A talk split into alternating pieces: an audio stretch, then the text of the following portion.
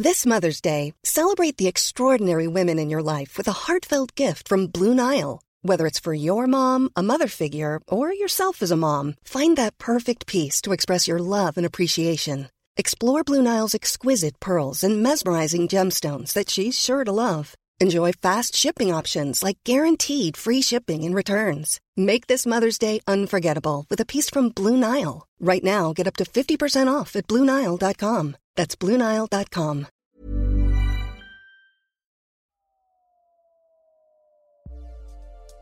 Déclic. Non masculin, moment qui détermine la compréhension d'une situation, une prise de conscience ou les deux.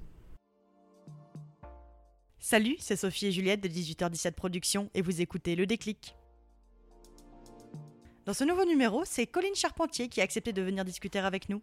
Colline Charpentier est celle qui a créé le compte Instagram Tapenséa, qui compte aujourd'hui plus de 120 000 abonnés et qui a contribué avec d'autres à remettre sur le devant de la scène le poids de la charge mentale qui incombe aux femmes. Après avoir dénoncé sur Internet toutes les conséquences de l'éducation genrée et du patriarcat sur le quotidien des femmes via des milliers de témoignages, Colline a sorti un livre du même titre aux éditions Le Livre de Poche, qui est aujourd'hui un best-seller. Aujourd'hui, nous souhaitons revenir avec Colline sur le moment où elle a décidé de parler de cette pression qui pèse sur les épaules des femmes, sur son déclic en gros. Salut Colline. Salut. Comment ça va? Bah écoute, ça va super bien. bah, Je te remercie d'être dans le déclic avec nous. Bah ouais, c'est la première sortie depuis le confinement en C'est vrai? termes de journalisme, alors Ah, c'est pas mal. Eh ben, écoute, on est ravis que ce soit pour nous alors. Trop contente. Ah bah, nous aussi, du coup. Alors, du coup, bah, je sais pas si tu es une, une familière de l'émission, mais en tout cas, on commence toujours par discuter avec nos invités de l'avant-déclic, parce qu'un déclic, ça se fait toujours dans un contexte un peu particulier. Euh, donc, est-ce que tu peux te présenter brièvement? Alors je m'appelle Colline Charpentier. À l'heure actuelle, j'ai 33 ans.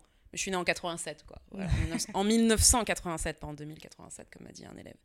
Euh, donc, euh, je suis née en 1987. euh, je suis euh, prof d'histoire géo à Saint-Denis. Je suis aussi en couple. En fait, même, je suis carrément mariée. Non, mais t'imagines. Euh, ça, c'est vraiment un truc qu'on a oublié, les limites. J'habite Saint-Denis et j'ai un enfant de presque 3 ans. Waouh!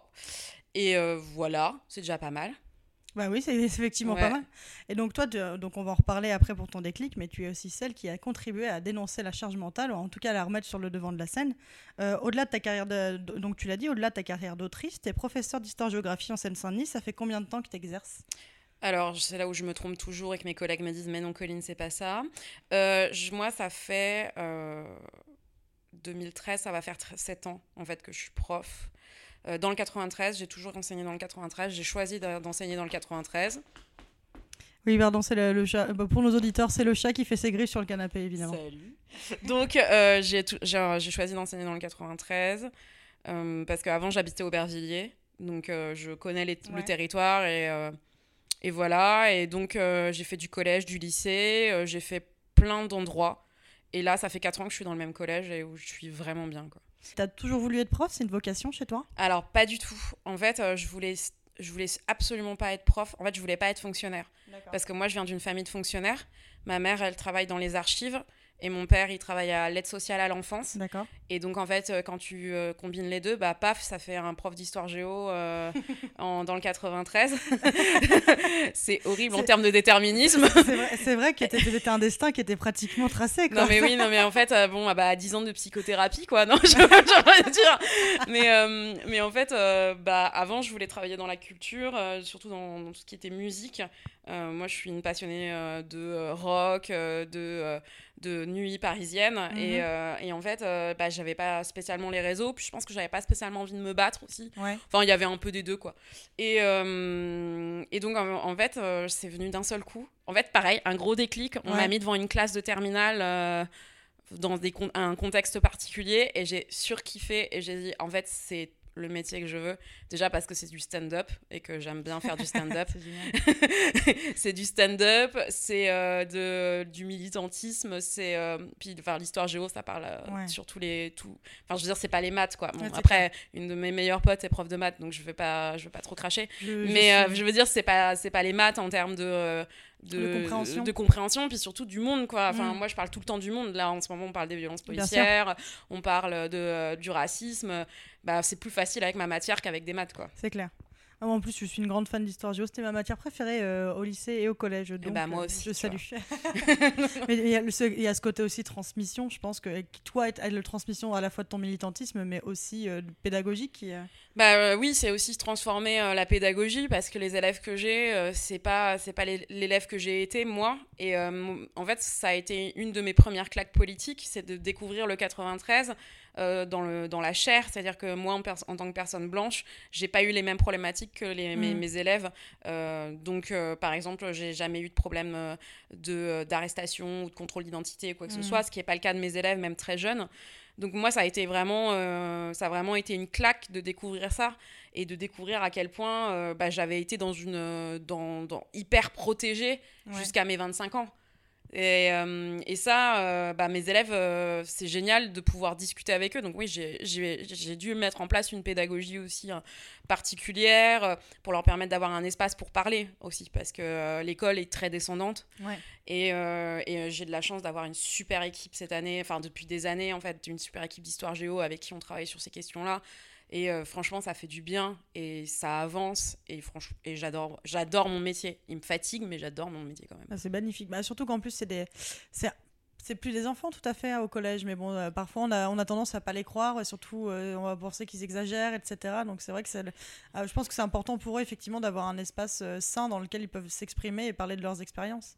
Oui, puis ils ont des questions qu'ils peuvent pas forcément poser à, leur, à leurs copains. Alors moi, en histoire, j'ai forcément de ma formation, en fait, je suis spécialiste d'histoire des, des- des femmes. Alors on disait des femmes il y a 10 ans, mais en fait c'est histoire des genres. Ouais.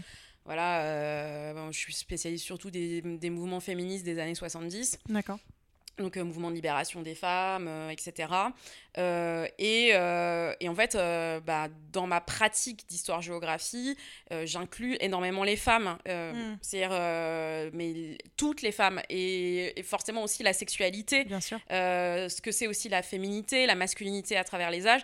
Et en fait, les questions, elles arrivent toutes seules. Et Mm. je- moi, je suis euh, hyper fière d'avoir des élèves qui me posent des questions euh, sur la sexualité, euh, sur, euh, bah, sur la sexualité, toutes les sexualités, qui n'hésitent pas à me poser des questions. Est-ce que c'est normal ou est-ce que c'est pas normal? Sur des questions sur les, euh, les personnes transgenres, euh, je me dis, mais c'est bah, c'est qu'ils me font confiance. Quoi. Et je crois que mes élèves me font confiance en général.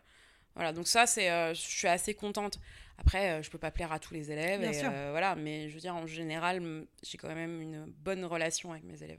D'ailleurs, question aussi qui n'était pas sur ma, ma liste, mais ce côté militant, est-ce que parfois ça t'a desservi par rapport aux parents d'élèves? Pas du tout. J'ai jamais eu aucun problème avec les parents d'élèves. Euh, j'ai toujours été très, euh, très transparente, c'est-à-dire que je Mhm. fais le programme. Et, mais et je rajoute des, des bonus. Et je pense que les, les parents d'élèves apprécient aussi, par exemple, euh, tu vois, sur la Seconde Guerre euh, euh, il y, a, il y a une résistante qu'on connaît pas beaucoup, enfin qu'on la connaît pas comme résistante, c'est Joséphine Baker. Bien sûr.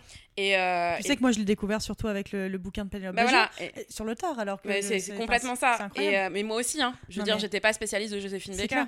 Quand je lis Les culottés euh, de Bagieux, je me rends compte que Baker euh, a été donc euh, résistante. figures. Et à partir de là, en fait, avec mes élèves, on utilise, euh, bah, on étudie Jean Moulin, forcément, Ouais, bien sûr. parce qu'on peut pas faire autre chose. Une femme blanche. Et après, Joséphine Baker. Ouais. C'est-à-dire, parce que justement, elle est passée par les colonies, elle est Mhm. passée par. C'est génial pour mes Ouais, élèves. C'est-à-dire que ça leur fait du bien. C'est aussi euh, parler des femmes euh, voilées qui, peut, qui sont, euh, qui sont émancipées, enfin qui n'ont qui, qui n'ont pas en fait, enfin. Mes élèves n'ont pas euh, une vision de la femme voilée euh, complètement recluse, etc. Mhm. Mais c'est la vision en fait que parfois les programmes Ouais. peuvent lui donner. Donc moi, je- j'essaie de montrer aussi des, des figures positives des femmes Ouais. voilées. Et ça, je pense que c'est vraiment un- un- important. important. Euh, voilà, j'essaye de montrer aussi. euh, on parle, bah, on parle des personnes transgenres pendant la Première Guerre mondiale, par exemple ce- celles qui se sont Ouais. travesties pour, pour et puis en plus suite qui ont dit bah en fait je me travestis pas seulement, je suis je suis trans.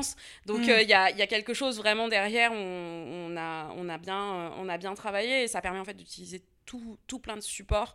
Et euh, je crois que ça leur fait du bien à mes élèves et moi ça me fait du bien. C'est-à-dire que je fais, je fais de l'histoire que j'aime quoi. C'est magnifique.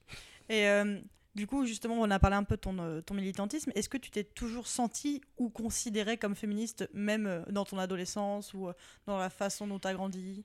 Alors, je- c'est pas que j'étais féministe, mais j'ai toujours été la grande gueule. Ouais. Tu vois, c'est-à-dire celle qui. euh, Ouais. Alors, pas au collège. Au collège, j'étais introvertie. D'ailleurs, quand je pense à ça, ça fait rire tout le monde. Mais, euh, bah, enfin, moi, quand je dis ça, tout le monde rigole. Mais j'étais vraiment introvertie. J'avais peu d'amis. euh, je parlais pas beaucoup. Et euh, en fait, j'arrive en seconde et vive les hormones, quoi. Enfin, Ouais. euh, sincèrement, euh, merci, quoi. Donc, et, et, ça- et je fais du théâtre en même temps, donc ça me donne une, une sorte d'assurance. Et rapidement, je commence à, à ouvrir ma, ma bouche sur les inégalités. En Ouais. fait, pour, pour moi, les inégalités sociales, c'était vraiment ce qui, ce, qui me, ce qui me touchait le plus. Et euh, forcément, en fait, l'inégalité euh, de genre aussi me touchait, en fait. Mais c'était pas mon combat premier. C'est-à-dire que en, en plus, il y a 20 ans... Oh la vache Oh, c'est sale, ça Pardon. et il y a, y a 15 Navré. ans, enfin, je veux dire, il y a 15-20 ans, c'était, c'était pas vraiment. euh, Enfin, c'était pas ce, qu'on, ce, ce dont Ouais. on parlait le plus. C'est clair. Euh, en revanche, rapidement, dans mes études d'histoire, je m'intéresse à l'histoire des, des genres, en fait. Ouais. C'est-à-dire que ça vient, alors euh, sur les Grecs, euh, ça vient euh, sur l'Antiquité, c'est tout de suite. Et après, en fait, de, de tout mon parcours, je vois bien que je m'intéresse beaucoup à l'histoire des femmes. Ouais. Voilà. Et, C'est un peu naturel, quoi. C'est bah, naturellement. c'est vraiment quelque chose qui m'intéresse. En fait, c'est vraiment quelque chose qui m'intéressait. Alors, est-ce que c'est parce que ça parlait cul? Et que le cul m'a toujours intéressé Why not? Pourquoi pas Tu vois Genre, peut-être. Et alors? Tu vois Peut-être. Mais euh, en tout cas, euh, j'ai vraiment, euh, j'ai vraiment aimé ce côté-là. Et puis, je pense aussi que ça me parlait. En fait, c'est tout bête, mais ça parlait de mon quotidien. C'est-à-dire, quand on me parlait euh, de femmes au Moyen-Âge, Ouais. euh, des badass, machin, qui étaient à fond, je me disais, ah ouais, non, mais moi, j'ai trop envie de ressembler à ça, tu clair. vois. Donc, je pense aussi que ça m'a beaucoup intéressée. Puis après, j'ai déménagé. je- alors, je suis plus, j'étais plus à la Sorbonne, j'étais au Mirail, donc à Toulouse. Et à Toulouse, bon, bah là, il y a un bastion euh, d'histoire des femmes qui est quand même assez incroyable. Et, euh, et puis, bah, ça m'a mis le pied à l'étrier, quoi. Et en fait, ces questions, elles sont pas anodines parce que de toi et ton parcours va découler ton déclic. Euh, donc, celui de dénoncer euh, la charge mentale qui pèse un poids très lourd sur les épaules des femmes. La charge mentale, on en parle beaucoup aujourd'hui, mais en fait, c'est quelque chose. Est-ce que tu en as déjà entendu parler auparavant? Parce que ça a été, euh, c'est un principe sociologique qui a été abordé dès 84 par Mo- Monique Eco. Mais est-ce que toi, tu en avais déjà entendu parler avant de toi-même dénoncer? Alors, avant d'en entendre parler, je l'avais entendu par la, ban- la bande dessinée de Emma en Ouais. 2017. Donc Je voilà. crois que tout le Et- monde, en fait. Ah, voilà. de Et en fait, avant, pas spécialement. Après, mon, mon, mon compagnon est sociologue. Oui. Et, spécial, et sociologue du travail. En plus. Donc, euh, Ça se recoupe, Ouais, euh, en fait, ouais. euh, si tu veux, euh, ça, ça se recoupe. Euh, mais j'en étais pas à parler de charge mentale, de charge émotionnelle. Mm. En revanche, euh, moi, mon, mon mémoire sur le féminisme, il est quand même, il est quand même sur le travail domestique gratuit. Tu Voilà, vois, donc, ça euh, vient pas de nulle part. donc, ouais. c- non, non, mais ça vient pas de nulle part. Euh, moi, j'ai travaillé sur les revendications des féministes dans les années 70, sur le travail domestique gratuit, sur la question, en fait. Enfin, moi, j'ai rencontré, enfin, j'ai rencontré des lesbiennes politiques hein, qui m'avaient dit euh, si vous êtes contente que votre mari passe la- l'aspirateur, tant mieux pour vous, mais en fait, le mieux, c'est de pas avoir de mari. Et, euh, et j'avais été trop choquée, sérieusement. Aujourd'hui, je comprends, tu vois, Ouais. genre. Aujourd'hui, je fais, en fait, ouais, ouais. En Bon, fait, désolé. Carrément. Et, euh, la chance d'être là. et, euh, et j'avais été trop choquée en mode ah là là, c'est, elle est extrémiste cette meuf, un truc de ouf. Mais en fait, euh, maintenant, c'est pas que je pense que euh, il faut être célibataire ou lesbienne ou quoi Non. que ce soit. Enfin, parfois je le pense, mais euh, en tout cas, c'est pas le message que je veux faire passer. Euh, moi, ce que je veux surtout, c'est qu'on arrive à égalité sur les tâches Mhm. domestiques. Et j'ai bien dit à égalité, pas à équité. Non. C'est euh, et qu'on on, on réfléchisse aussi à notre à notre lien avec le travail parce que qui dit travail domestique gratuit dit aussi temps qui est pris par le travail Ouais. payé Mm. rémunéré et celui-là je pense qu'il y a quand même on a beaucoup de choses à travailler là-dessus pour pouvoir ensuite avoir des revendications aussi sur le travail domestique gratuit Mm. c'est-à-dire si euh, les mecs euh, prennent, pas- prennent deux minutes tous les dix ans, c'est pas, c'est enfin, c'est euh, bon, c'est un manque de volonté réel, soyons honnêtes. Mais il y a aussi le côté où ils sont plus au travail, donc ils revendiquent le fait qu'ils gagnent plus, Mm. le fait qu'ils travaillent plus, et donc ils travaillent moins à la maison. Et moi, je suis pour une égalité pas parfaite parce qu'on n'y sera jamais. Bien sûr. Parce qu'on va pas compter les points non plus, parce que Non. je vous dis pas, sinon dans la, maison, comme ça va être le bordel.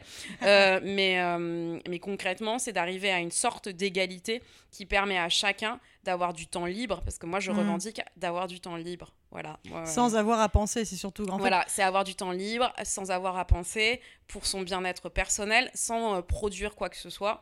Et ça, euh, dans, dans, les sociétés où on est, c'est, euh, c'est je pense, euh, c'est même bien plus important que que bon alors je dirais pas qu'un salaire parce que les gens qui ont qui gagnent très peu vont me dire il faut quand même pas déconner et je suis d'accord avec eux. Mais le temps libre en soi c'est vraiment pour moi de l'or en barre quoi. Et surtout quand on a des enfants c'est clair.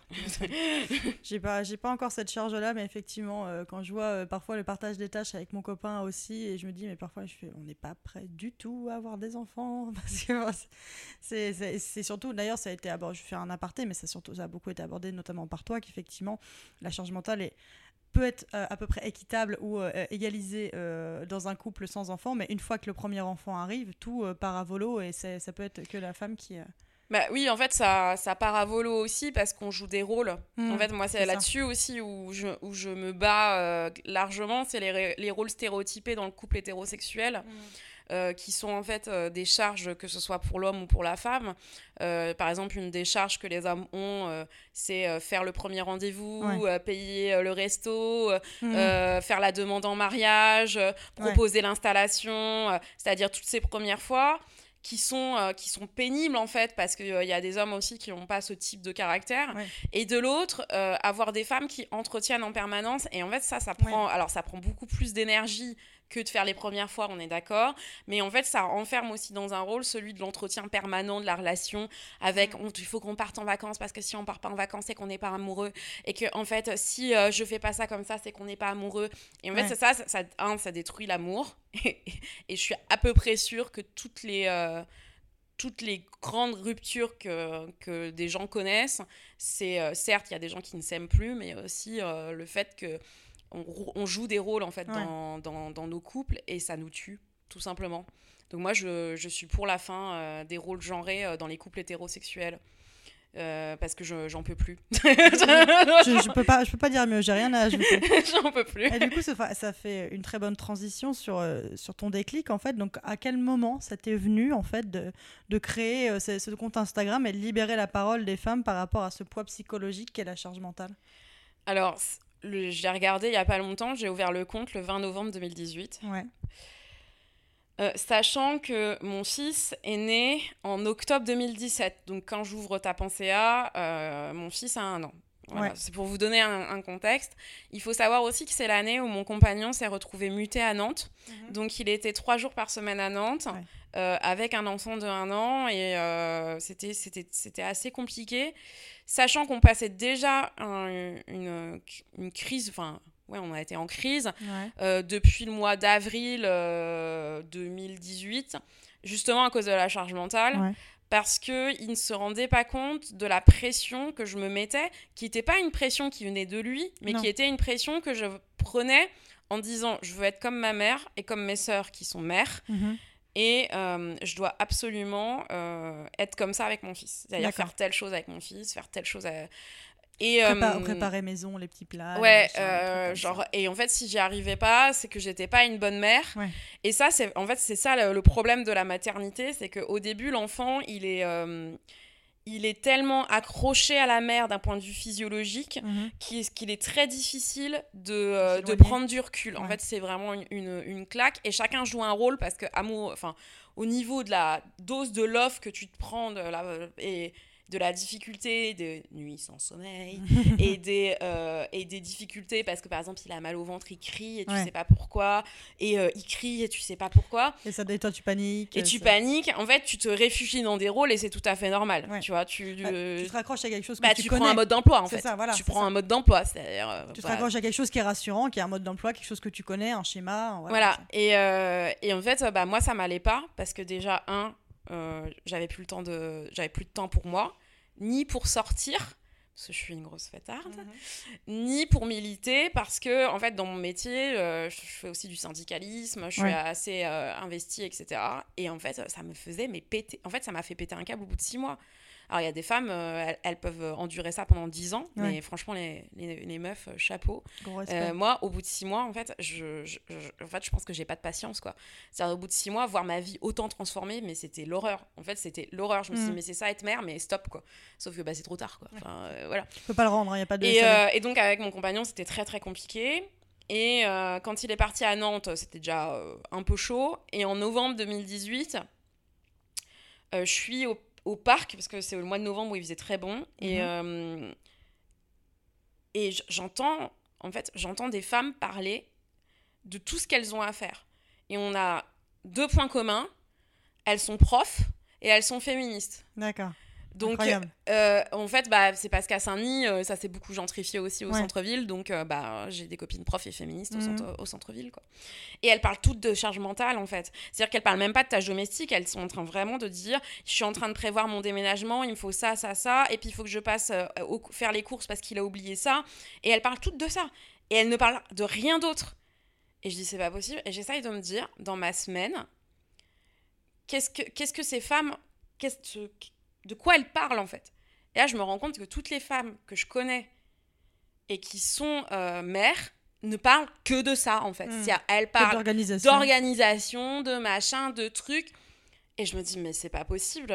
Alors, moi, au boulot, il y en a très peu qui ont des enfants. Donc, euh, au boulot, il n'y a pas de conversation sur les enfants. Et merci.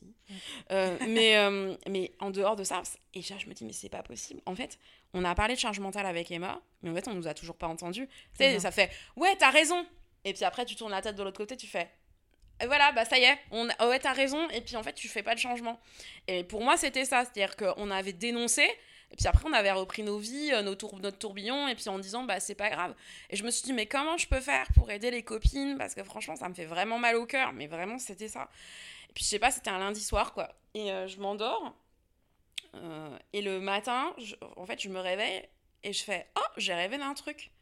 Je vais ouvrir un compte Instagram. Génial. Et, euh, et en plus, j'avais rêvé d'un truc, il allait s'appeler Ta pensée à. Non, c'est incroyable. Non mais oui, non mais c'est pour trop ça. bien, j'adore cette Et histoire. euh, non mais vraiment c'est ce qui s'est enfin c'est ce qui s'est passé le lundi soir. Je pose une question sur Instagram à mon compte personnel de 200 abonnés où je dis "Eh les filles, euh, vous connaissez un compte sur la charge mentale? Mais vraiment je pose la question. Ouais. Fait "Non, je connais pas. Non, je connais pas." Et le soir, je m'endors, j'ai ta pensée en tête, je me réveille le matin et en fait, j'ai des réflexes de bloquer le mail Ouais. bloquer le nom euh, sur Instagram, Ouais. bloquer le nom sur Twitter, bloquer le nom sur Facebook. Je sais pas pourquoi, tu vois, j'ai jamais été community Comme un manager. réflexe, quoi. Ouais, réflexe. Et le soir, euh, après avoir couché mon fils, euh, je commence mes petits cartons Incroyable. avec, euh, Ouais. avec ce que les copines m'ont envoyé, quoi. Et j'explique ma démarche. Et en fait, ma démarche, elle, elle était assez ambitieuse au dès le début. Enfin, je me suis dit, mais en fait, Colline, un- t'es quand même bien. euh, Enfin, quand tu vas dans un truc, tu vas à fond. J'avais décidé que le matin, il y avait des analyses sociologiques et le soir, on mettait un carton. Bah ouais, j'ai le temps le matin de faire une analyse sociologique pendant que je change la couche de mon gamin, quoi.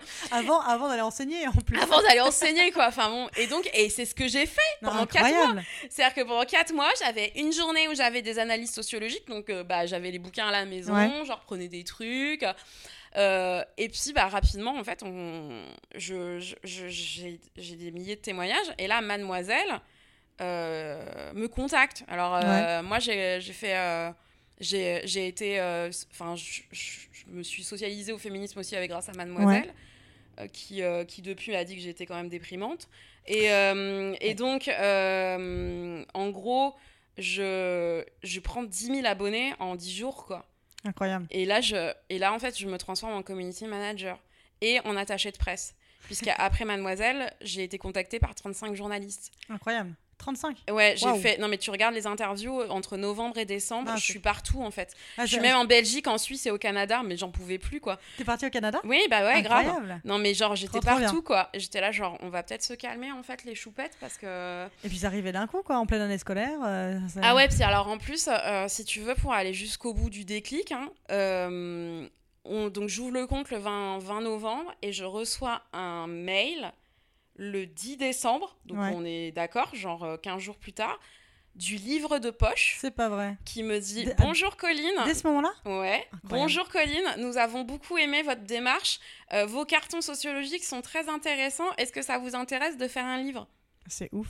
Et là, je me dis, euh, le livre de poche Genre, Le livre de poche C'est ce moment-là où tu relis le- tu relis l'adresse mail pour voir si c'est pas une fake. Non tu mais vois. clairement, et j'étais là, le livre de poche Et le même jour, alors ça s'est pas fait, j'avais reçu un mail du, euh, de l'Union Européenne pour faire une... Non mais, du Parlement Européen, Non, mais- pour faire une, euh, une expo sur la charge mentale avec ta pensée. Et j'étais là, non mais... en fait, on va arrêter. Non, mais bientôt, moi, je... non, t'étais invité avec Beyoncé, etc. Va Non, mais moi, j'en pouvais plus. Mes collègues, ils, en- ils étaient. Ils ont, ils- Mais au plus, en début, la... enfin, la- 15 jours après, en plus. Non, mais la réaction de mes proches, elle a été hyper violente. Parce Ah ouais que, bah, en fait, ils ont. Mon, mon mec, c'est- pas le mec qui va. euh, Enfin, je veux dire, il fait plein de choses. Ouais. Mais il pense pas. Et en fait, les gens, ils comprennent pas la différence, tu Ouais. vois. C'est-à-dire que moi, j'explique toujours, t'as- dans, sur une maison, au-dessus, tu as des engrenages qui sont le fer, et Ouais. au-dessus, tu as euh, un nuage qui sont les pensées. Moi, mon mec, il faisait beaucoup d'engrenages. Tu vois, par exemple, euh, pour te faire rire, hier soir, j'ai voulu faire un petit mensonge avant qu'il rentre, et je lui dis, ouais, je suis en train de passer l'aspirateur, et il m'envoie un texto, mais l'aspi, il remarche. Et en fait, j'étais même pas au courant que notre aspirateur était en panne depuis 15 jours, tu vois. J'étais là, genre, ah bah non, apparemment, il marche pas, tu vois. Donc, mon mec, il fait des choses. Ouais. Il fait, et largement, et, Ouais. et, euh, et je suis pas chanceuse, mais en fait, il fait sa part. Ouais. En revanche, il pensait pas à cette époque-là. Donc, les gens, ils ne comprennent pas. Déjà, ils me disent que je suis en train de régler mes comptes euh, de couple euh, en genre euh, devant tout le monde. Alors, je dis bah non. Et puis après, il y a mes collègues. Genre, euh, je réponds plus aux mails comme je répondais avant. Je suis Ah ouais. prise, j'ai l'air fatiguée, je suis un peu stressée, je suis tout le temps sur mon portable. En fait, je découvre la- la- ce que c'est d'être community manager. Ouais. Et je découvre autre chose, c'est quoi être militante féministe sur euh, Mhm. Internet. Et, euh, et franchement, euh, bah, je suis bien contente d'avoir eu 15 ans de militantisme dans les pattes pour pas péter un cap sur cette période-là. hein. Parce que... euh, justement une de nos questions qui venait après, mais on va en parler maintenant vu que tu l'abordes. T'as pas eu peur de frôler parfois le, le burn-out militant Ah, mais je l'ai frôlé, hein. Ouais. En fait, mais, je vais te dire carrément, je l'ai frôlé, mais je l'ai touché, en fait. J'y suis ouais. allée. En fait, je- là, en novembre 2019, j'ai fait six semaines euh, allongée dans mon lit. Alors, je l'ai La pas, je l'ai pas dit à beaucoup de monde. hein. Euh, en fait, ce qui s'est passé, c'est qu'après, donc euh, un an après Ta pensée à, il y a eu l'écriture du livre l'été dernier, euh, où euh, en fait, j'avais six semaines pour écrire mon livre. Et euh, parce que j'avais pas mon fils et que je m'étais arrangée avec mes les grands-parents pour que mon fils soit pas dans mes pattes. Ouais, Parce que je on peut pas quoi. écrire, Ouais. en fait, on peut pas produire et avoir un enfant, c'est pas possible. Surtout donc- aussi jeune. Quoi, Aussi jeune, c'est pas possible. Donc, euh, donc, je voyais mon fils tous les 15 jours, mais tout, en Mhm. fait, je l'ai envoyé 6 semaines euh, chez mes parents, quoi. D'accord. Et, euh, et bah, ça m'a ça m'a pris du... Enfin, je veux dire, ça m'a pris une énergie folle. C'est que d'habitude, en fait, les, les étés, je me repose. Et, euh, et quand j'ai repris les cours... Mais, euh, T'étais pas reposée du tout J'étais pas reposée. J'avais une charge émotionnelle extrêmement forte puisque j'atteignais les 12 000 témoignages. Hmm. Donc ça a commencé. Parce que là, il y a- il y, a ça aussi. Il y a aussi le fait, excuse-moi, je te coupe, mais il y a aussi ce, ce côté-là euh, qu'on ne voit pas forcément en tant que spectateur ou en que- tant que lectrice co- comme moi. C'est qu'effectivement, il y a aussi cette charge et cette force émotionnelle qui est, quand on reçoit des témoignages, qui peut être dur à vivre aussi. Parce que c'est parfois des situations de détresse euh, qui peuvent être très difficiles à vivre. Ah bah non mais c'est euh, moi j'ai des situations de détresse de toute façon aujourd'hui donc en fait euh, au début je les recevais dans mes messages privés. Maintenant j'ai un site qui est encore en construction parce qu'en fait je ne me bouge pas le cul pour écrire les trucs. Euh, genre mon webmaster est en train de péter un cap je pense. Euh, mais en gros si tu veux moi quand quelqu'un poste un témoignage je reçois un mail avec le témoignage quand je reçois des témoignages à 4h du matin je sais ce que c'est Ouais. c'est-à-dire que je, je l'ouvre que quand je suis en, en capacité de, de pouvoir le lire. C'est-à-dire il y a une détresse émotionnelle, euh, il y a une détresse psycholo- émotionnelle, psychologique, physique parfois, Ouais. euh, des témoignages de violences physiques, par exemple, où, où, euh, comme les rôles genrés, enfin les mécanismes de la violence utilisent les rôles genrés, par exemple, tu n'as pas fait la vaisselle, tu n'as pas servi Mm. le, le repas à l'heure, bon bah je te pousse contre le mur. Ouais. Voilà. Euh, ça, j'en ai, eu, j'en ai eu pas mal. Alors, je dirais pas que j'en ai tous les jours, évidemment, et encore heureux, mais euh, j'en ai pas mal. Et surtout, je, parfois, on est, les comptes Instagram, c'est la première porte où les femmes osent dire Ouais. qu'elles sont victimes de violences. Donc, il faut pas louper le coche. Ouais, C'est-à-dire une, que. une petite boule de neige au départ. Voilà, qui, et, euh, tu, et en fait, c'est plus facile parfois de se confier à une, Un compte. un compte Instagram quelconque, tu vois, plutôt qu'à ses proches, plutôt qu'à sa, sa famille. Donc moi, en fait, euh, j'ai mis en place euh, un protocole que j'ai monté avec une copine qui est assistante sociale qui va me permettre en fait de euh, me protéger et de beauté en touche parce qu'en fait je peux pas accompagner toutes ces femmes c'est pas possible Non, et puis enfin, il faut que tu penses à ta santé mentale aussi. à voilà, c'est ça. c'est, euh, Santé mentale qui est quand même euh, en général assez fragile, donc je fais très attention à ça. C'est-à-dire que quand je sens vraiment que ça va pas, euh, je fais pas de témoignage. C'est-à-dire Mhm. que si pendant un mois il y a pas de témoignage sur ta pensée à, c'est juste que moi je peux pas. T'es pas en capacité Voilà, de je suis pas en capacité. Et puis il y a un autre truc aussi, c'est que je suis pas en capacité de modérer les commentaires. Oui. Parce que. euh, Il y a beaucoup de débats en dessous. ouais, les débats ouais. sont en dessous sont parfois très violents. Ouais. Euh, parfois même, je suis, je suis incapable de relire euh, les commentaires. Je sais que j'ai une armée d'abonnés hyper gentils, hyper bienveillantes, qui vont vraiment aller dans les commentaires, qui, Qui vont qui m'aident en fait, qui m'aident sans s'en rendre compte hein, finalement, elles, parce qu'elles ont envie de faire avancer le débat, mais qui m'aident vraiment. Et ça, alors déjà, un, je les remercie, mais ça, ça m'aide à, à avancer, etc. Mais, euh, mais c'est vrai que là, euh, par exemple, pendant le confinement, mais c'était une horreur, Ah, ces putain, commentaires mais une horreur. J'étais là, genre, mais c'est pas possible. En fait, maintenant, je vais poster et je mets plus de commentaires. Ah ouais, et c'est pas possible non plus, tu vois, parce qu'on a besoin. a- Il y a des femmes qui ont besoin Bien aussi sûr. de dire, bah moi aussi ça m'arrive, bah moi Mm. aussi c'est difficile. Mais en fait, ces commentaires, mais je suis là, genre. Mais c'est pas possible. On va faire un guide des commentaires bientôt parce que vous vous rendez pas compte Il de la. un modérateur, quoi. Voilà. Et en fait, le problème, c'est que c'est pas mon métier. Bah non. C'est pas mon Il y métier. a assez de choses à penser, en plus. Ouais, et c'est puis, ça. En plus de- Et, euh, et donc, euh, c'était vraiment une question qui arrivait euh, rapidement sur ta pensée à. Est-ce que je prends quelqu'un avec moi? Ouais. Si je prends quelqu'un avec moi, est-ce que je la paye? Et Ouais. donc, dans ce cas-là, ça veut dire qu'il faut que je fasse rentrer de l'argent. Et si je fais rentrer de l'argent, comment je le fais? Enfin, voilà. Ça pose des questions éthiques par rapport à, ma, hum, par rapport, bah, à mon positionnement euh, face à une société capitaliste. Bien sûr. Donc, euh, apparemment, je me prends beaucoup trop la tête. Mais en fait, moi, euh, ça, me, Non, je comprends. ça, me, ça me pose des questions de payer quelqu'un à faire un travail et euh, dans quel rôle ça me met? Si je mets quelqu'un bénévole, bah, ça veut dire aussi qu'elle va porter le fardeau avec moi. Et, Mm. euh, et en fait, qui je choisis bah, Je peux pas Mm. choisir une copine Non. parce que euh, bah, c'est trop compliqué de gérer Mm. ça avec une copine. Euh, Est-ce que je gère ça avec des militants que je connais pas? Bah non, en fait, c'est pas possible non plus parce que j'ai besoin de connaître la personne. Par exemple, tu vois, je sais pas, moi, cette personne, en fait, elle a des propos transphobes. Enfin, tu le sais pas quand tu discutes oh, avec tu vois, elle. genre, euh, tu, tu sais pas parce qu'en fait, elle, euh, bah, c'est pas possible non Ouais, plus. c'est clair. Euh, c'est, euh, donc j'ai- beaucoup de mal à faire, euh, à faire confiance. Donc, ce qui fait que je suis encore toute seule. Ouais. Ah oui, encore maintenant? Encore maintenant. Ah ouais. Donc, je suis encore toute seule à gérer. Et, et, et ça, c'est compliqué. Alors, Bah la ouais. chance, la seule chance que j'ai, c'est que au livre de poche, j'ai euh, une, une attachée de presse qui me permet de, régler super. tout, qui est super, qui est mode, je t'embrasse chouchou. Et, euh, et j'ai aussi euh, quelqu'un qui me gère mon, administra- mon administratif, c'est-à-dire mes ça. billets de train si je, me, je vais quelque part, qui gère la tournée pour le livre. Ça, ça me... Ça, Ouais, me, ça me bien. fait du bien parce que de, sans elle, je pense que je serais déjà en train de péter un câble. clair. non, bah. Tu veux pas en plus réserver tes, tes vols, tes trucs, tes, tes trains, tes hôtels enfin, Non, non, c'est pas possible. C'est pas possible, surtout que si tu veux, euh, on est même allé plus loin puisque maintenant j'ai un troisième métier. En fait, j'ai une maison d'édition depuis, euh, D'accord. depuis Ah, euh, je savais six pas. mois. Félicitations. J'ai une maison d'édition euh, de féminisme révolutionnaire, Trop bien. fait par des autrices euh, que par des femmes. Ok. Femmes aussi, c'est trans, hein, parce que maintenant, il, apparemment, faut Bien le préciser. Mais évidemment, enfin, faut le préciser dans le sens où, vu les attaques que les, que les personnes transgenres sont en train de se prendre, chez nous, c'est femmes cis et trans hein, qui D'accord, sont, ok, je euh, qui sont, qui Bah, sont je, bah, je acceptées. pense, écoute, je penserai Et, le préciser euh, maintenant aussi et, dans mes. et euh, voilà, et ça s'appelle euh, Les Daronnes. D'accord, ok. Voilà, c'est édition Les Daronnes. Trop bien. Bah, on mettra, euh, on mettra des petits liens, euh, des petits liens dans les commentaires Ouais, ouais, de toute de. Donc, on- en parlant de ton déclic, on parlait du fait que tu avais six semaines pour écrire ton livre, euh, que tu es revenu complètement crevé. Donc, on parlait de ce burn-out militant.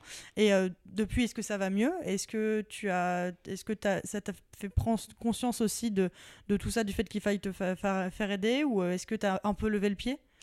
Alors en fait, euh, si tu veux, il y a eu d'autres choses aussi. C'est que j'ai été très déçue euh, par le militantisme Instagram. Ouais. Euh, alors en fait, je pense que euh, tout le monde peut pas aller en manifestation, tout le monde peut pas aller dans des associations, donc c'est bien qu'il y, y ait les réseaux sociaux. Mais je, je pense aussi que ça, ça crée des images extrêmement lisses et que ça, ça lisse les discours. C'est-à-dire Mhm. que moi, si tu veux, les, les femmes, euh, les abonnés qui sont euh, sur le compte, ce sont des femmes qui n'ont pas forcément le même vécu que moi. Et euh, c'est-à-dire leur parler de lesbianisme politique, c'est pas trop possible, Ouais. tu vois. Genre, euh, et leur parler euh, de euh, euh, révolution, euh, féminisme, féministe dans le sens où moi je l'entends, euh, c'est très compliqué. C'est Ouais. qu'après, je dois me prendre des milliers de réponses de gens qui me disent Oui, mais t'es quand même un peu extrémiste, Voilà, machin, ouais. tout ça. Donc, Et en fait, je le comprends parce que moi, j'essaye de parler à toutes les femmes et à toutes les femmes qui font un premier pas dans le féminisme. Ça, c'est vraiment mon, mon, mon but. Sauf que euh, devoir lisser à fond mon discours, ça me gonfle. Mais euh, genre euh, j'en ai marre. En fait, j'en ai vraiment marre. Oui, de devoir prendre des pincettes pour chaque de voir, euh, personne. en fait, et de- d'essayer de calculer en permanence ce que je vais dire en stories Ouais. en me disant attention. et comment réagir en et fonction des voilà, retours. et genre et ça en fait ça me ça me gonfle et si tu veux il y a autre chose aussi qui m'a un petit peu où j'ai mis le haut là c'est qu'il y a une différence entre médiatisation et action Mhm. c'est-à-dire que tu peux faire des actions qui ne sont pas médiatisées et qui ont de l'importance et tu peux faire des et tu peux être médiatisé et ne faire rien en fait tu Ouais. vois ça s'appelle un buzz Ouais, voilà, voilà. Euh, bah moi, en fait, je suis pas une meuf de buzz. Euh, concrètement, euh, je, je, je n'aime pas ça. Je n'aime pas les coups d'éclat. euh, les euh, moments où euh, on ne prend pas le temps de réfléchir, où on va faire une vidéo combini pour dénoncer un truc, mais qu'en fait, il n'y a, il y a rien derrière. Ouais. Euh, ça, ça me, en fait, ça me rend malade, tu vois. Mm. Mais genre, parce que pour moi, euh, c'est mettre son énergie sur des choses qui ne sont pas euh, correctes Ouais. et qu'on pourrait mettre ailleurs. Et euh, en fait, je me suis rendu compte que j'avais peu d'alliés dans les comptes Instagram féministes. D'accord. Et euh, ça ça m'a un mis petit une bonne claque. Ouais. Ouais, ça m'a mis une bonne claque. Tu. Euh, ça m'a mis une bonne claque. Euh, j'ai pris beaucoup, beaucoup, beaucoup de recul, mais Ouais. genre euh, vraiment beaucoup. Et finalement, j'ai trouvé euh, les copines avec qui je peux échanger sur ces questions-là. Mhm. Donc il y a Irénée de, qui, qui a un compte plutôt féministe révolutionnaire, donc qui s'appelle Irénée Névrose, et Mhm. Charline d'Orgasme et moi, qui sont vraiment, euh, qui sont vraiment les, les femmes sur lesquelles je m'appuie Ouais. concernant le militantisme Instagram parce que je sais qu'elles ont qu'on pense la même chose. C'est-à-dire on fait pas dans le on fait pas dans le coup d'éclat, on est sur de l'action de fond, Ouais. on parle à tout le monde, on essaye de faire en sorte d'avoir un, un discours qui n'est pas lissé et euh, on avance ensemble. Et ça, franchement, je peux te dire que c'est les, les- les deux meufs sûres qui me font du bien. Ça te fait des de bonnes épaules sur Et tu vois, et c'est qu'ils me disent aussi, par exemple, là, j'ai désactivé ta pensée à pendant 15 jours parce Ouais. qu'en fait, j'ai pété un câble, euh, justement, euh, par rapport à, à ce militantisme. Et euh, elles m'ont dit, même si, mais tu sais, euh, même si t'as plus ta pensée à sur Instagram, en fait, tu vaux toujours quelque chose. Ça, ne, ça ne retire pas tout Ça ce ne que retire rien. Et en fait, comme moi, je me suis construit grâce à Mm. ta pensée à, c'est très compliqué pour moi de me dire que si le compte Ouais. n'existe plus, je n'existe pas, en fait. Et Alors que non, euh, alors que non, tu vois, c'est une question d'ego aussi. bah, bien sûr, mais c'est des questions. De toute façon, on est très insécure toujours pour soi-même. Bah, c'est ça. tu ne dirais pas ça à une à, à Charline ou à, ou à Et- quelqu'un. Tu lui dirais pas ça. à- Non, mais bien alors sûr. que tu le penses pour toi, tu vois. Voilà. Et, euh, et en fait, je me retrouve, si tu veux, à devoir. euh, Ouais, en fait, c'est ouais, la question de l'ego, quoi. C'est-à-dire, on, on a tous des égos fragiles. Je pense Bien en sûr. plus que les Instagrammeuses, en général, euh, elles, ont, elles ont un ego un peu plus important que les autres. même si je vous aime, les filles. Mais je veux dire, on a, on a quand même un- une question d'ego à, à, à remplir. Et, euh, et en fait, euh, bah voilà, moi, je me suis rendu compte en arrêtant Instagram 15 jours, en désactivant carrément ta pensée. C'est-à-dire, elle n'était plus Ouais. visible. Qu'en fait, je valais toujours quelque chose. Ça m'a ça Bien m'a fait un bien fou. Mais un bien fou. Et moi, je me suis dit. Et ça t'a permis de prendre du recul. ah, mais plus. ça m'a permis de prendre un recul de fou. Et surtout, ça m'a permis ensuite bah, de lancer euh, Ta pensée à euh, le second volet. C'est-à-dire là, aujourd'hui, euh, on va recevoir des sociologues. Génial. On va recevoir le- des sociologues. Bah, là, par exemple, le samedi 20, donc le podcast sera déjà. Euh, Enfin, ça sera plus tard. Sortir. ouais. Euh, On va voir, on- reçoit. on on, on a reçu. Tiens, t'as vu, je le mets au passé. on a reçu euh, le Sybille Golac et Céline Bessière qui ont écrit Le genre du capital. On va recevoir des sociologues et on va aller en fait dans, dans le dur. Et je pense que moi, c'est ça que j'ai envie de faire, c'est-à-dire faire du, du truc de, de fond, en fait, de l'action de fond, quoi. Et euh, pour reparler de ton, euh, de ton déclic, en fait, pourquoi tu as particulièrement choisi Instagram pour dénoncer tout ça? Parce que tu avais envie de quelque chose de joli, euh, avec les panneaux Instagram Mais alors, euh, en fait, Facebook, c'est pour les vieux. Ouais. Euh, D'ailleurs, je- te reparlerai de ça après, mais t'as pensé à aller sur Facebook, mais les commentaires, c'est une boucherie.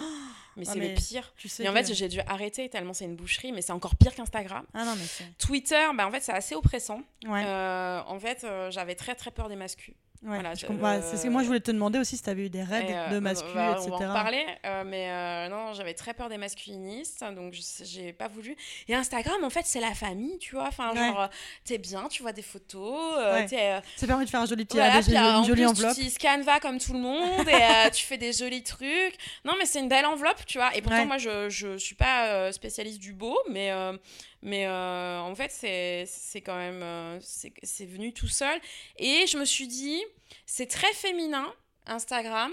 Donc ça va dans la tranche d'âge qui m'intéresse, c'est-à-dire Ouais. le 25-35 ans. Mhm. Euh, c'est très féminin et j'aurais pas de raid de mascu sur Instagram. En plus. Bon alors maintenant ça va changer, mais... mais Ils sont voilà. partout. Voilà, ils sont partout, hélas. Mais oui, non, mais Fa- Facebook, de toute manière, tu sais que moi, je ne vais plus du tout sur ce réseau social. Je, vais je garde uniquement Facebook pour les événements parce que c'est pratique et pour Messenger. Mais sinon, ouais, c'est vrai qu'à chaque fois que je vais sur Facebook et que je vois euh, euh, des articles sur euh, des questions féministes, des questions de racisme, des questions de transphobie, etc., dès que je vois même l'aperçu des commentaires, mais je pète un câble, quoi. Enfin, c'est vraiment. Ah non mais les, gens là-bas, euh, c'est une boucherie. C'est une boucherie, mais je pense que c'est parce que aussi ce sont des gens qui n'ont pas l'habitude des réseaux sociaux Mm. et euh, de l'écrit. Ouais. Donc euh, ça, ça, part en, ça part en sucette tout de suite. Quoi. Et euh, tu nous le disais un petit peu, donc tu as évidemment des témoignages qui viennent maintenant sur ton site. Et à la base, c'était des témoignages de tes amis. Ouais, alors j'ai eu quelques amis. Je dirais, que je dirais pas plus de 5 ou 6 Ouais. parce que en fait, le Mademoiselle a donné un boost après. Oui, Qui a été Donc, assez, euh, assez et rapide. qui a en été, plus. euh, je crois que j'ai retrouvé le- l'article de Mademoiselle. Le compte est ouvert le 20, l'article de Mademoiselle c'est le 25 euh, Ouais. novembre quoi. Donc Donc, euh, j'ai pas eu le temps non très plus. très rapide. Enfin, je veux dire, je suis quand même. euh, Mais au début, j'avais, je postais, je postais deux fois par jour. Mais non, mais je, non, mais la productivité. Non, Une mais community manager Ouais. incroyable. là, Ouais, non, mais Les agences de pub les détestent. C'est ça, ouais, c'est ça. Et euh, est-ce que tu t'as... On va parler un petit peu de cet après, donc de maintenant. Est-ce que tu t'attendais à un tel succès pour euh, ta, ta pensée à Alors non. Évidemment Mais en fait, ce que je m'attendais pas, si tu veux, c'est que j'ai l'impression de débloquer, débloquer des paliers à chaque Ouais. fois, tu vois.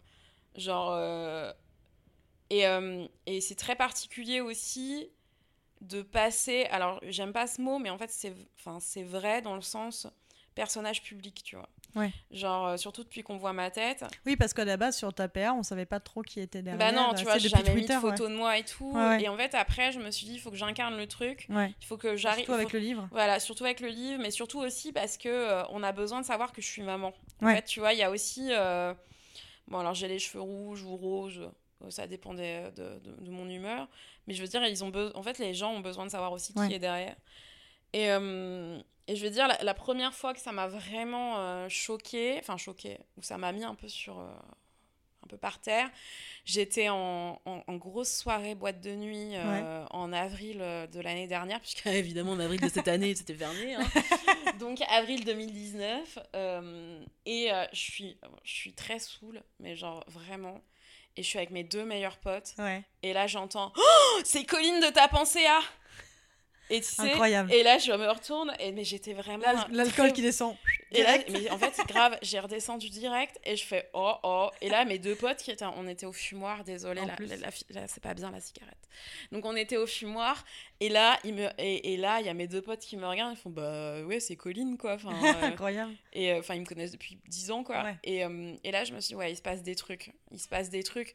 Ou alors, tu vois. euh, dans, dans les manifs féministes qu'on me reconnaisse, ça me paraît, enfin, ça me paraît, no- enfin, c'est normal. Oui, oui. En revanche, on m'a reconnu dans des manifs euh, contre les retraites. Tu vois, genre euh, des gens euh, qui ont euh, 45, 50 Ouais. balais qui viennent me voir et qui me disent merci. Incroyable. J'étais là, genre, mais merci de quoi? Enfin, tu vois, en plus, les gens, Ouais. ils osent pas trop. En fait, c'est ça, moi, c'est ça qui m'a fait le plus peur, entre guillemets, c'est que les gens, ils, ils osent pas venir me voir. Ouais. Tu vois, genre. euh, C'est là que tu vois que t'es passé un peu de l'autre côté de la barrière. et là, je me suis dit, non, mais il, s'est pas, il se passe un truc, quoi. Et genre, je me souviendrai toujours de cette petite dame pendant les reprises, pendant les, les manifs retraites. J'étais avec mes collègues qui me vient me voir, qui me tient la main et qui me regarde droit dans les yeux et qui me dit merci. Et qui s'en va. Et je lui dis, mais merci de quoi En fait, et, fait, et ma collègue me dit, mais Colline, merci pour euh, ta pensée. ouais. Et elle me dit, ah, j'étais genre, ah, d'accord. Ouais, tu- Ah d'accord. Et, euh, et aussi, euh, enfin comme je suis assez cash comme meuf et que je raconte beaucoup ma vie, ça se voit dans cette interview. euh, c'est fait pour en même temps. Ça aurait été, en fait, ça aurait été euh, court sinon comme format. En fait, il a fallu que j'apprenne à me protéger aussi. Tu vois, par exemple, euh, il a fallu que j'apprenne à me taire sur des questions euh, de mon couple, sur, Ouais. ou alors que j'apprenne à me taire dans des. hum, En fait, j'en ai eu marre à un moment parce que j'avais certaines personnes qui me présentaient juste comme ta pensée à. Ouais. Et genre, quand j'arrivais à une soirée, les gens, ils, disaient disait ah c'est la meuf féministe de ta pensée sur la charge mentale et genre c'était parti pour toute la, soirée où je me prenais des, des, balles sur le féminisme alors que j'avais juste pas envie quoi. Tu rentres dans un débat que t'as absolument pas déclenché. Voilà et puis surtout je suis pas que ta pensée en fait. et puis, et puis, enfin féministe. Je suis plus enfin je suis plus je suis enfin je suis plus que ça et enfin même si ça fait beaucoup déjà enfin. Mais t'es plein d'autres choses. Je, je suis plein d'autres choses et ça a été très compliqué aussi d'expliquer à certains proches que je voulais pas qu'on me présente comme ta pensée ouais. et que, que que en fait j'étais pas que ça donc ça, ça euh, ouais ça a été euh, ça a été dur et euh, ce qui a été ce qui a été fou aussi c'est c'est mon rapport aux médias enfin j'ai quand même fait trois télés dont Daphné Burkney, Je t'aime, etc. J'ai regardé pour préparer ton interview. Et, et pas un moment j'ai été impressionnée. C'est-à-dire ouais. si tu veux, j'avais hyper à l'aise. En fait, j'ai l'impression d'être dans un dans, de marcher sur du coton tu vois, genre, en fait, je me rends jamais compte de ce que je suis en train de faire. Hmm. Et c'est euh, plus tard, tu vois, quand c'est en fait, c'est les, les autres qui me disent. Bah, d'où le, le merci de quoi? Parce que tu te rendrais pas compte que sur le moment, la personne te remercie pour ce que tu faisais tu vois, en tant que militante. Enfin, c'est. Tout le temps, c'est comme ça. Genre, je reçois des messages de femmes qui me disent Mais tu peux pas savoir, t'es mon déclip féministe. Mais je suis là, genre, mais. En fait, enfin, tu vois, j'ai juste fait un truc sur Instagram, quoi. Hmm. C'est J'ai pas. Euh, j'ai pas fait un truc de ouf. Enfin, pour moi, j'ai pas fait un truc de ouf. Et surtout, tu sais, ce qui, enfin, ce qui me. Ce qui me... C'est les gens qui me disent oh, Elle a fait un travail incroyable. Tu sais, j'étais là, genre, j'ai pas eu l'impression de travailler. J'ai pas l'impression de faire. Euh, parce que pour moi, c'est du militantisme et euh, donc j'essaye de rendre service aux gens. C'est ce que j'allais dire justement. C'est peut-être justement tout ce, tout ce rapport au militantisme qui est tellement ancré en toi que tu te rends même plus compte en fait de ce que tu transmets, de ce que tu. Ouais, c'est ça, j'arrive pas à savoir ce que je. Ce que Quel impact tu avoir Et puis surtout, c'est l'impact, parce que si tu veux, quand tu milites, par exemple, comme moi, je militais dans les facs, mhm. euh, pour les élections euh, universitaires, euh, l'impact, il était direct. Ça votait ou ça votait pas. Mhm. Tu vois, genre, tu savais. C'est pas le travail de longue haleine, quoi. Là, tu, tu, tu, tu vois pas, par exemple, quand la charge mentale est rentrée dans le dictionnaire en novembre 2019, donc c'est-à-dire un an après l'ouverture de ta pensée A. Et après le battage médiatique qu'on avait, que, que j'avais que j'ai, que j'ai fait, j'ai euh, des copines qui m'ont envoyé des textos en me remerciant que ça soit rentré dans la. Mais en fait, non. C'est qu'on a, on est tous, on, pour moi, on est tous des engrenages, tu vois. Donc si moi j'en parle et que je fais du tapage, bah ouais, en fait ailleurs ça va, en fait ça mm. prend. Il y a une résonance. Mais je suis pas, je suis pas, je suis pas celle qui, euh, enfin, je suis pas porte-parole des meufs qui ont un problème de mm. charge mentale, tu vois, ou qui ont.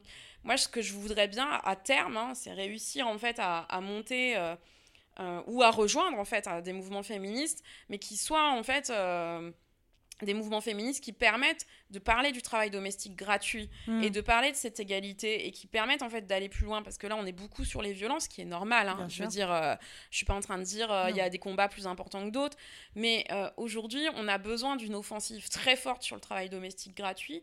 On a besoin euh, en fait de s'organiser, de discuter parce que c'est ce rapport au travail qui fait. Donc moi j'ai pas l'impression en fait si tu veux moi j'ai pas l'impression d'avoir fait des trucs de ouf parce qu'en fait le débat, il est toujours pas arrivé sur la sphère politique et la sphère syndicale.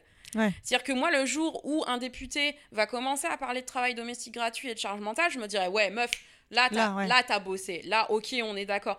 Là, en fait, on est juste sur un soulèvement, si tu veux, d'une base, mais on n'est pas encore arrivé, en fait, à ce que moi, ce, qui me, ce que je considérais comme quelque chose d'important. Là où j'ai considéré que j'avais bien bossé, c'est quand je suis arrivée euh, au mois de mars, il y, a eu, euh, il y a eu une journée par un syndicat belge, euh, une les, les, assises de la charge mentale.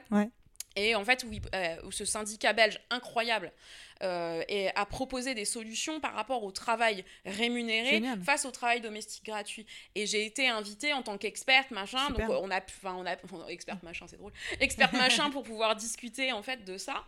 Et, euh, et, là, je me suis dit, ouais, là, ok, tu pèses. Tu vois, genre là, tu pèses, t'es invité en tant qu'experte, tu fais mm. les choses. Ok, là, Dans tu un pèses, débat politique, on est politisé. Bon, sur Mais en fait, euh, je... tout le reste, pour moi, ça reste de la médiatisation et il faut qu'on aille beaucoup plus loin. Alors après, moi, je ne sais pas comment faire. Voilà, je le dis, je ne sais pas comment faire. Je ne sais pas comment faire parce que déjà, ça veut dire que ça me rajouterait encore une charge d'organiser bah, un, un, débat politique, un mouvement. Enfin, un mouvement ou une prise de position. Que pour l'instant, les seuls mouvements qui parlent de travail domestique gratuit ou de congé paternité sont des associations qui se sont assis à la table du gouvernement et qui se sont félicitées de ce, que, de ce qui avait été euh, décidé. Mhm. Moi, je suis suis absolument pas d'accord avec ça. Donc euh, pour moi, c'est non.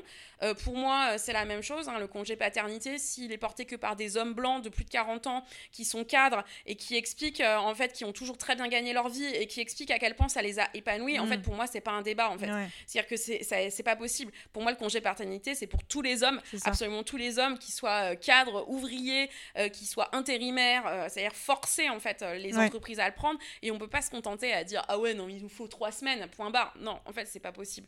Donc le jour où on commencera à parler de travail domestique gratuit dans les dans les dans les partis politiques, vraiment et ça voudrait dire que les femmes sont revenues. Parce Mm. que c'est surtout pour ça qu'on en discute. C'est clair. Le jour où on arrivera à parler de travail domestique gratuit et de charge mentale et que euh, on aura une politique par rapport à, l- à le- vraiment où, où on va mêler travail rémunéré et travail domestique gratuit, et bah ce jour-là, là moi je suis là en fait. C'est-à-dire que moi je n'attends que ça, je n'attends que ça, mais je n'ai plus, enfin pour l'instant je n'ai pas la force de porter ça parce que je peux pas Ce tout qui, faire. ce qui est tout à fait compréhensible. C'est ça, mais, euh, mais j'ai quelques idées, mais je peux pas en parler maintenant. Teasing. Et, et d'ailleurs, euh, à part ton quotidien, donc ce que tu disais, ton quotidien militant, est-ce que ça a changé quelque chose par rapport à ton quotidien avec tes élèves? Est-ce que tu les éduques avec- au féminisme? Est-ce que tu leur parles de charge mentale? Comment tu fais euh, Alors déjà, mes élèves, ils n'étaient pas au courant de ta pensée avant la sortie du livre en janvier. D'accord. Voilà, donc euh, notamment parce qu'ils ils ont une fascination un petit peu compliquée sur le nombre d'abonnés d'un compte. Ah bah c'est la génération. euh, Et que je suis à 120 000, euh, Ouais. un peu plus de 120 000, et que déjà là, ils sont en train d'halluciner. Et en fait, en janvier, ils m'ont découvert parce que, je, suis- bah, parce que les mamans regardent. Je t'aime, etc. Ouais. Et elles ont dit, mais c'était à prof d'histoire Il y a Madame Charpentier à la télé c'est ça. Et, euh, et, euh, et donc là, en fait, je suis revenue. Et ce qui a été très, très, très bizarre, c'est que j'avais des élèves de 6e, 5e, donc que je n'ai pas parce que les petits comprennent pas mon humour, mais vous comprenez, hein, parce que des fois, vous les com- enfin, vous-même, vous avez du mal à comprendre mon humour. Donc, euh, les 6e, 5e ne comprennent pas mon humour, mais ils étaient devant ma salle, puisque j'ai ma propre salle, Ouais. Et ils me regardaient avec des yeux, mais euh, genre de merlan frit, en disant Waouh, j'ai une star dans, la, dans, ma, dans, dans mon collège. Madame c'est une star. genre, et donc, euh, j'étais là, genre. pff. Voilà, donc, et mes quatrième, troisième, euh, ça a changé quelque chose parce qu'ils se disent que je, que je leur ressemble comme je suis sur les réseaux Ouais. sociaux. Ça, te- ça te Euh, rapproche d'eux dans un sens. f- Les filles me font beaucoup plus confiance. C'est-à-dire, euh, depuis janvier, euh, j'ai des confidences sur des choses difficiles. Donc, Ouais. ça a rajouté un peu de charge émotionnelle. pas. Évidemment, bien sûr. Mais, euh, j'ai... mais en fait, c'est bien parce que Ouais. en fait, elles m'ont, elles m'ont étiquetée féministe. Euh, les garçons, euh, ça va aussi. Euh, moi, je parle tout le temps, en fait, je parle tout le temps euh, d'égalité des genres, Ouais. donc euh, ça n'a pas changé ma pratique. Ce qui a changé ma pratique, c'est de leur dire de fermer leur bouche, excusez-moi, quand ils parlent de choses genre Madame, je vous ai vu à la télé, oui, bah moi aussi, tu vois, genre je leur dis moi Oui. aussi, et donc bah rien, je dis bah là tu m'as en vrai, en plus qu'elle, Voilà. en plus t'as la copie la vraie quoi. et ils étaient là genre ouais c'est mieux quand même, voilà on Voilà. est d'accord. Donc donc voilà ça ça n'a ça n'a pas changé. En revanche, ça a un peu changé aussi mon rapport aux, aux collègues et au travail. J'ai toujours Ouais. été très investie. Cette année, c'est pas possible. Ouais. Et euh, mes chefs le- sont très le cool. un peu. Ouais. Enfin, ils le déplorent, mais ils comprennent. Ouais.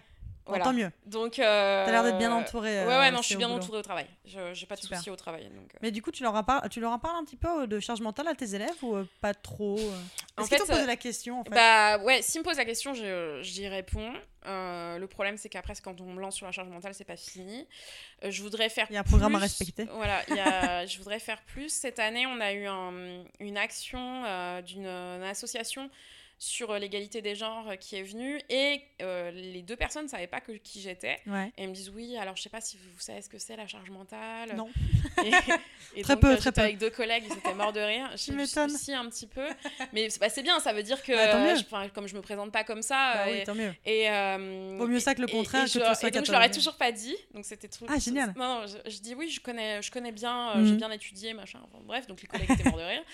Et, euh, et en fait, j'ai fait ces séances-là. Et par exemple, eux, ils en ont parlé de travail domestique Ouais. gratuit. C'était euh, qui fait quoi à la maison, Hmm. tu vois. Et, euh, et, je trouve, et je trouvais ça hyper bien parce que ça me permettait aussi, comme les adolescents sont pourvoyeurs de normes genrées très très très fortement, euh, c'est-à-dire que ce sont même eux les garants des normes genrées, qui ont, ils ont vrai, bah, c'est normal parce qu'ils ils se construisent. Bah, bien sûr. Donc en fait, moi, ça me permet aussi de voir si la société, elle bouge un peu, si Ouais. tu veux. Et bah, j'ai été étonnée. Il y a la société, elle bouge un petit peu quand même sur ces questions-là. Alors, pas tout le monde, surtout de la part des garçons, mais de la part des filles, on a quand même des nanas qui disent euh, Moi, ça passe plus, quoi. Donc, C'est là, genre, c'est bien. Bah, non, non, je dis pas c'est bien parce que je suis pas là pour leur dire Ouais. ce qui est bien ou mal, je suis prof. Mais euh, dans ma tête, je fais. Il y a une petite lueur dans les yeux quand même voilà, qui dit. euh, Non, non, euh, voilà. Donc, à part ça, ce côté-là, un peu. Un peu, euh, un, peu un peu relou euh, de euh, la prof elle est à la télé euh, ça va quoi j'ai pas de j'ai pas de Bon. soucis s'il y a des gens qui disent que j'ai moins de problèmes dans mes classes depuis que je suis médiatisée ce qui est vrai en fait j'ai moins de j'ai Ah ouais moins de bêtises Ouais, d'accord. il y a, une sorte de res- une, une Ouais. espèce de respect qui s'est inst- installé mais tu vois enfin l'année prochaine euh, ça sera fini Bah oui, parce tu vois, que. genre, c'est un état de grâce de deux mois et après on n'en parle plus, quoi. Puis après, il y a eu le confinement, quoi. Donc, En plus. Voilà, je peux Effectivement. pas te dire si ça, ça, ça va changer, quoi. Mais d'ailleurs, dans la sphère privée, euh, sans trop rentrer dedans, ce qui est pas anodin, c'est que tu es maman d'un petit garçon. Et donc, comment tu fais pour, euh, pour l'élever euh, de façon féministe et, euh, et aussi pour l'élever en, en le mettant loin des schémas qui pourraient reproduire la charge mentale Bah, déjà, euh, déjà j'ai accepté que qu'il allait pas être loin des, des schémas genrés. Ouais, Tu vois, parce que ça, c'est le premier truc à faire, c'est de se dire que de toute façon, ton enfant, il est pas dans une bulle. c'est ça. En revanche, Et c'est qu'à l'école, C'est etc., de lui dire, c'est de lui dire, c'est de se dire en permanence, j'essaye de lui donner des clés de compréhension du Mm. monde, quoi. Des clés pour en euh, le sortir bon- aussi. Le bon vocabulaire, euh, le. euh, Enfin, tu vois, par exemple, euh, je sais pas. Euh, hier, il était dans le train, il dit euh, j'étais avec, euh, j'étais avec trois garçons. Je dis ah bon, pourquoi c'était des garçons? Bah, cheveux courts, alors que lui-même a les cheveux longs, hein, passons. Je lui dis bah non, en fait, c'était trois filles. Ouais. Et il était, je lui dis tu sais, les filles, elles peuvent avoir les cheveux courts. Ah oui, t'as raison. Enfin, tu vois, genre. Ouais. En fait, c'est juste lui donner des clés de compréhension, d'essayer de pas, de pas, de pas refaire des choses. Après, comme mon compagnon fait beaucoup de choses à la maison, euh, euh, notre fils reproduit Ouais. plus facilement, puisque en fait, on sait d'un point de vue psychologique que les enfants qui se reconnaissent dans un genre, donc par exemple les petits garçons qui se reconnaissent dans leur papa, Mhm. font la même chose que leur papa en fait. Donc si le papa fout rien, le petit garçon fout rien en fait. Voilà, c'est euh, comme ça. Et, il Mm. consi- et comme euh, en plus, il y a une sorte de sacralisation autour de, du genre dans lequel il se reconnaît, euh, si la personne, par exemple, si euh, le petit garçon se reconnaît dans son papa, il va considérer que tout ce que fait maman, en fait, c'est pas très important. Ouais. Donc, euh, c'est la même chose. Par exemple, si la, la maman est la seule à cuisiner, bon, bah, la cuisine, c'est quand même pas très intéressant. Ouais. Euh, moi, j'ai de la chance d'avoir un. Enfin, j'ai de la chance, non. En fait, si, bah si, il adore cuisiner, en fait. C'est, euh, c'est, euh, c'est-à-dire qu'il a. Moi, moi, je, je m'en fous. Euh, lui, il adore cuisiner et euh, il cuisine avec notre fils. Il cuisine largement avec notre fils. Euh, notre fils est capable de faire euh, lave-linge, sèche-linge. Oui, je sais, c'est pas écologique, mais on a un petit appartement. Non, mais je le dis parce qu'on m'a- déjà attrapé la veste plus d'une Ah fois, ouais? donc euh, c'est bon, quoi. Mince.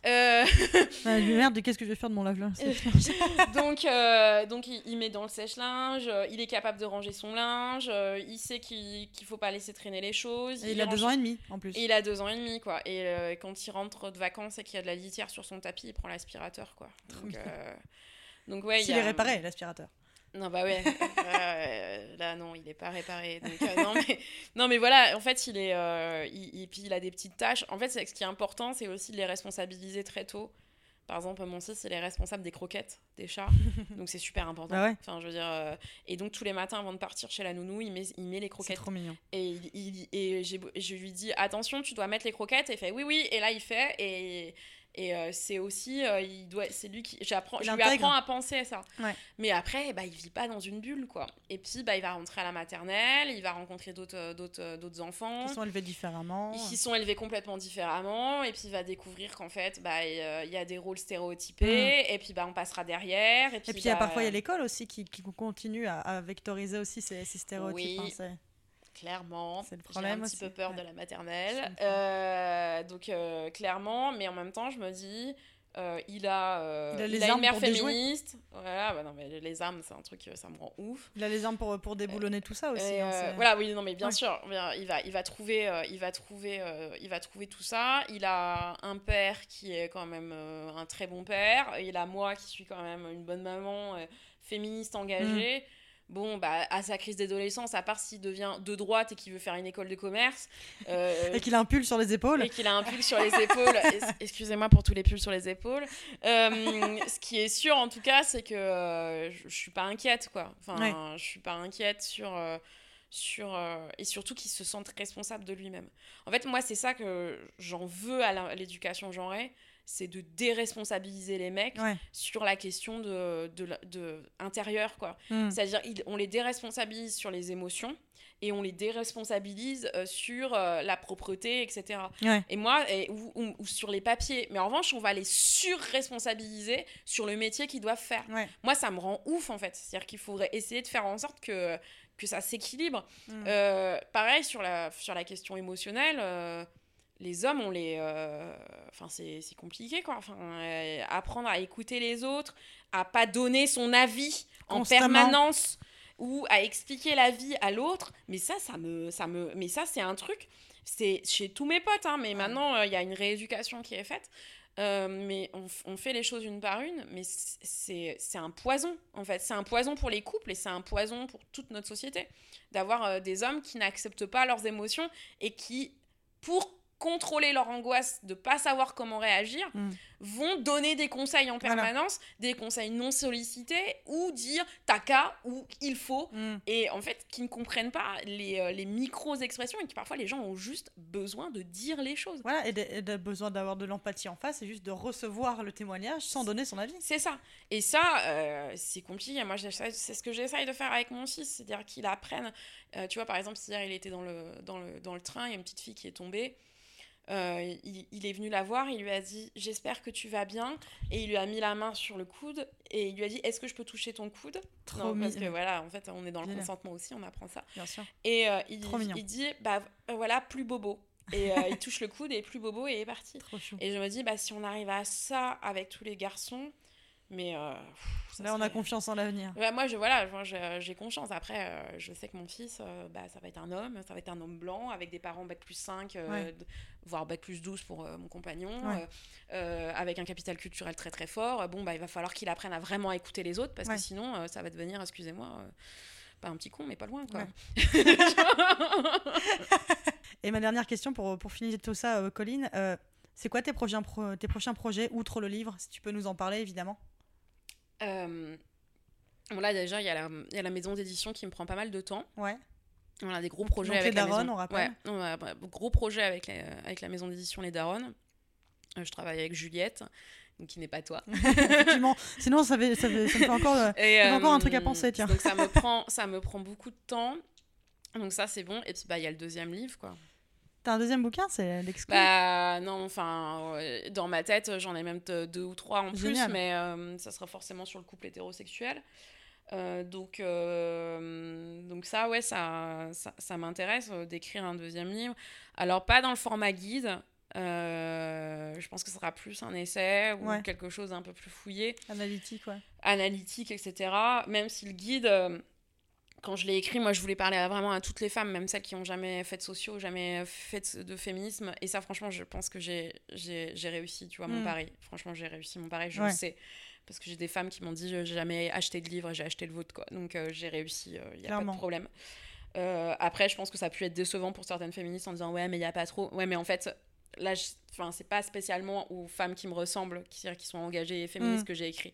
J'ai écrit pour, pour des femmes qui ne sont pas forcément engagées. Donc le deuxième sera peut-être peut plus engagé, toujours sur le couple hétérosexuel, parce que c'est des questions qui m'intéressent énormément. Sur, euh, sur la question justement, je te dis, des sentiments et des mm. rôles genrés qu'on prend euh, dans les couples. Et je pense que c'est là-dessus que, que, je, vais, euh, je vais retravailler. Mais pas cet été, parce que je vais dormir cet oui, été. Oui, ce serait bien. je vais dormir. Enfin, je vais dormir et lire les livres que, les que, que je vais publier l'année prochaine avec les darons. Génial. Et eh ben écoute, Colline, je te remercie beaucoup euh, de nous d'être venue nous voir parce que vraiment, ça a été hyper intéressant. J'aurais aimé que ça dure plus longtemps, mais malheureusement, nous ne pouvons pas faire des, podcasts de 4 heures. Ah bon?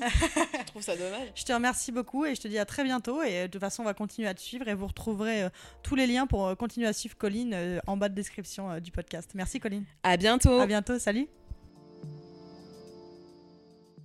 Merci d'avoir écouté le déclic de Colline Charpentier. Si cet épisode vous a plu, n'hésitez pas à nous le faire savoir sur les réseaux sociaux à 18h17 Productions ou à nous mettre 5 étoiles sur votre appli de podcast préféré. Vous pouvez également retrouver nos autres podcasts, La Chanson et l'Apéro, qui sont disponibles eux aussi sur toutes les applis de podcast. À bientôt!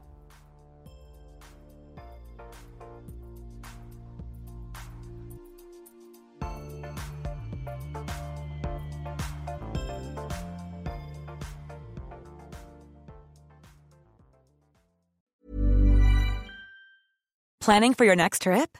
Elevate your travel style with Quince. Quince has all the jet setting essentials you'll want for your next getaway, like European linen, premium luggage options, buttery soft Italian leather bags, and so much more. And is all priced at 50 to 80% less than similar brands. Plus, Quince only works with factories that use safe and ethical manufacturing practices.